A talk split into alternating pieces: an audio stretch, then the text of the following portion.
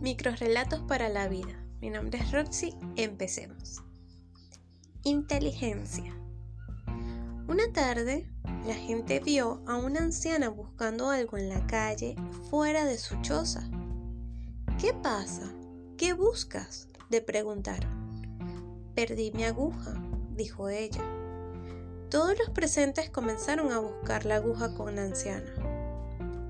Al paso del tiempo, alguien comentó, la calle es larga y una aguja es algo muy pequeño.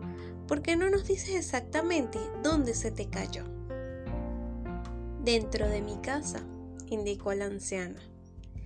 ¿Te has vuelto loca?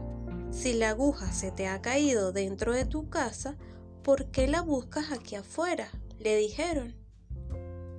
Porque aquí hay luz, pero dentro de la casa no, resolvió ella.